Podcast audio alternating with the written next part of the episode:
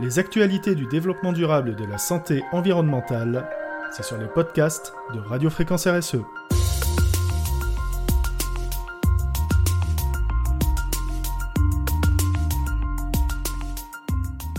Triclosan et allaitement ne font pas bon ménage.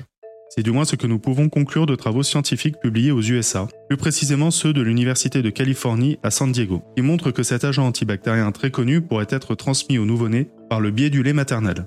Or, le triclosan est un agent chimique présent dans de nombreux produits d'hygiène, utilisés notamment par les futures mamans. C'est la revue Nature Communications que les scientifiques ont choisi pour communiquer les résultats obtenus sur des souris enceintes exposées au triclosan présent dans leur alimentation. Leur constat est lapidaire. Le triclosan peut être efficacement transféré par la lactation aux souris nouveau-nées, ce qui préluderait à des lésions au foie des bébés souris par accumulation des triglycérides, hépatostéatose, soit inflammation du foie, et même fibrose hépatique. Le triclosan serait un perturbateur endocrinien.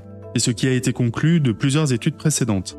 Un des responsables de l'étude citée, ci-dessus, a même pu déclarer le triclosan a été lié à de multiples effets néfastes sur la santé. Déjà en 2016, la FDA avait décidé d'interdire la commercialisation des produits antiseptiques qui contenaient certaines substances dont le triclosan. En 2017, c'est l'INSERM qui renchérissait en publiant une enquête dans laquelle le triclosan était accusé d'être un perturbateur endocrinien en pointant l'apparition de troubles du comportement chez les enfants qui avaient été exposés pendant la période prénatale. Mais cela n'a pas suffi à le faire interdire totalement définitivement, notamment en Europe. Pour ce qui est de nos observations, quelles que soient les positions des uns et des autres, le triclosan est un agent chimique tellement persistant qu'on ne voit pas ce qui pourrait l'empêcher d'être transmis par le lait maternel. Sachant que nous devons tout faire pour promouvoir l'allaitement maternel, nous devons inciter les futures mamans à bien lire les étiquettes sur les produits et à bannir impitoyablement ceux qui contiennent cet antibactérien. Cela est d'autant plus aisé qu'il apparaît dans des produits de consommation courante sous l'appellation triclosan, et il doit en être de même pour le triclocarban qu'on trouve dans ces ustensiles de cuisine, des jouets, des vêtements ou des tissus, sans oublier de nombreux produits d'hygiène tels que les détergents, les gels douches, les déodorants, les dentifrices.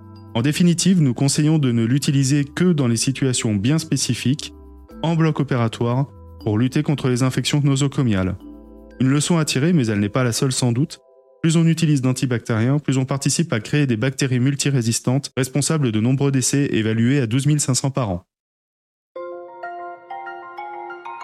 Pour suivre l'actualité de Radio Fréquence RSE et retrouver tous nos épisodes de podcast, vous pouvez nous suivre sur Apple Podcast, Spotify, Deezer, Podcast Addict, YouTube, Amazon Music, Google Podcast et bien entendu sur la plateforme Ocha.